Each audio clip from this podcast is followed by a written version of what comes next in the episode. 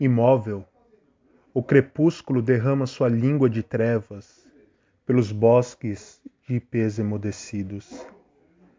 Enquanto a alma invernal do cemitério vagueia, murmurando sermões por entre candeeiros e lágrimas brancas, um vento trêmulo canta a tenebrosa maldição dos calvários.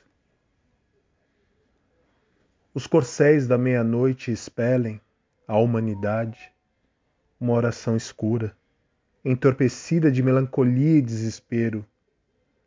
As lágrimas púrpuras de Deus clamam ao silêncio de um salmo antigo, como uma despedida implora dos amantes, os olhos, as bocas, o rubor do vinho. Mas da densidade de sombras e sussurros da suástica escorre um sangue póstumo e obscuro. Abençoados, os arcanjos sorriem em deleite de ferro e enxofre. Cadáveres apodrecidos aglomeram-se nas ruínas de um santuário, cultuando pedras em decomposição.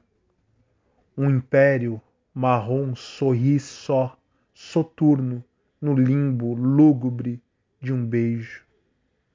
Os lábios amarelados de um vulto escarram um esquálido colosso.